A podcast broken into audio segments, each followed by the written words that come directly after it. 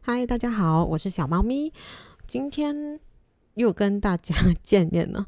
我我呢，可能一个礼拜更新一次我的博客，然后我们来聊聊一些生活的话题。那大家对生活的话题有兴趣的话，可以让我知道，然后我们可以从那里讨论一下你想要知道的东西。嗯，那我们来继续上个礼拜的话题。那上个礼拜的话题是什么呢？是咖啡。那我们今天来聊一下咖啡，它。是有害的还是对身体健康好的？因为其实有很多人说喝咖啡对身体不好，然后有些人就说对身体是好的。那其实要看是什么定义。其实咖啡以前呢，在古时代是用作药品的，它就是呃，比如说嗯，刺激性的，它就是当做药来用的，是一种药物的成分。那咖啡本身含的咖啡因对大脑有刺激性的作用，它会让你。也不是异常的兴奋，但是它会让你比较大脑活动比较好。那你早上就有些人早上想喝一杯咖啡就可以醒脑，然后思想也比较好，比较清楚。这样有些人就没办法喝咖啡，因为他们对咖啡因其实不耐。就是你不耐咖啡因，你就会觉得一整天就有心悸的感觉，然后呃异常的兴奋，然后晚上会睡不着。那如果你有这样的情况的话，那建议你喝一些低咖啡因的咖啡。嗯，尽量也不要喝茶，因为茶的咖啡因比咖啡还多。那选择咖啡的话，那咖啡最好是喝一些呃已经烘焙过的，就是它它烘焙的比较熟的那些，那些咖啡因就比较少。如果你喝深一点的咖啡的话，咖啡因就比较多。那就建议那些对咖啡因比较敏感的朋友，就喝一些低咖啡因的咖啡，这样是对身体比较好的。而且咖啡呢，可以拿来减肥。很多人可能对减肥这个话题比较感兴趣。就人家说嘛，减肥呢是女人的终身职业，其他的都是副业。那如果你想要减肥的话，每天早上一杯咖啡，就是你吃了东西过后，每天早上一杯咖啡，其实也是挺不错的。因为咖啡可以帮助呃除去身体多余的水分。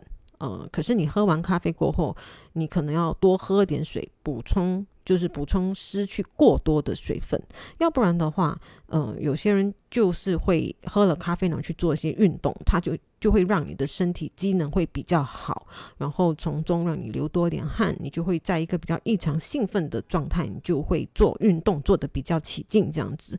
那其实。这几样都是可以达到一个减肥的效果的，但是不建议你就是为了减肥就狂喝咖啡，因为其实咖啡对胃不好的人是有一定的副作用的，它就会导致你的胃酸过多，然后可能你有时候会觉得胃不舒服，还是胃胀之类的，所以就是谨慎的食用，嗯。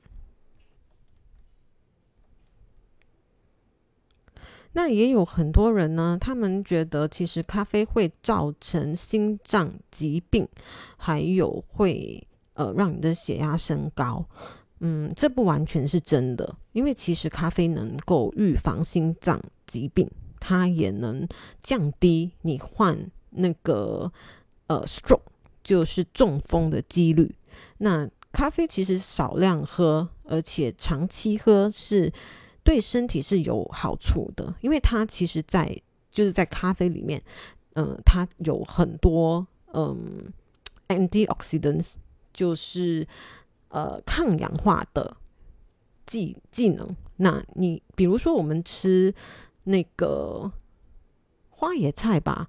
还是蓝莓，我们吃是因为它那个颜色的关系，它蓝色的那个蓝莓，它有很高的抗氧化的那个成分在里面，它可以帮你保持你的皮肤呃美美的，它也能够帮你就是永葆青春吧。所以这个抗氧化其实是蛮重要的，就是细胞只要能够抗氧化，你就能活得更久。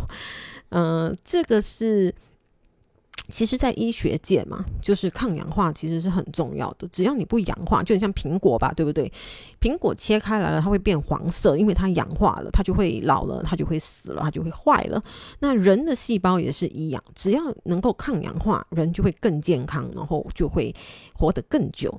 呃，但是我们不能够把咖啡就是当成你的。唯一的抗氧化饮品还是什么的，就是你必须在你的生活中再吸取其他的营养，嗯，就是咖啡嘛，就消闲、休闲、休闲来喝一喝，其实也不错的。我每天早上可能喝一杯咖啡，但是我不加糖，我就喝，我就喝那个呃 black coffee，它就是不加糖的。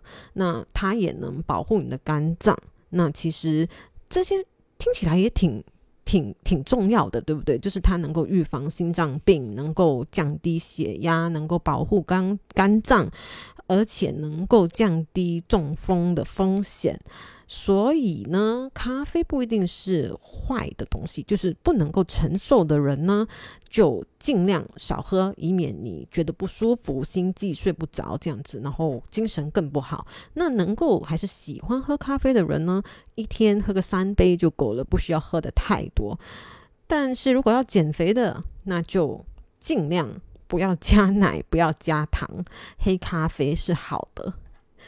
那今天我们就聊到这里，嗯，下一次我们再讨论，嗯，关于咖啡的其他话题。那可能我会做可能十到十二集关于咖啡的小知识吧。那到时候我们再换一个大话题，然后我们再一起再谈谈生活上其他的事情。好，就这样，拜拜。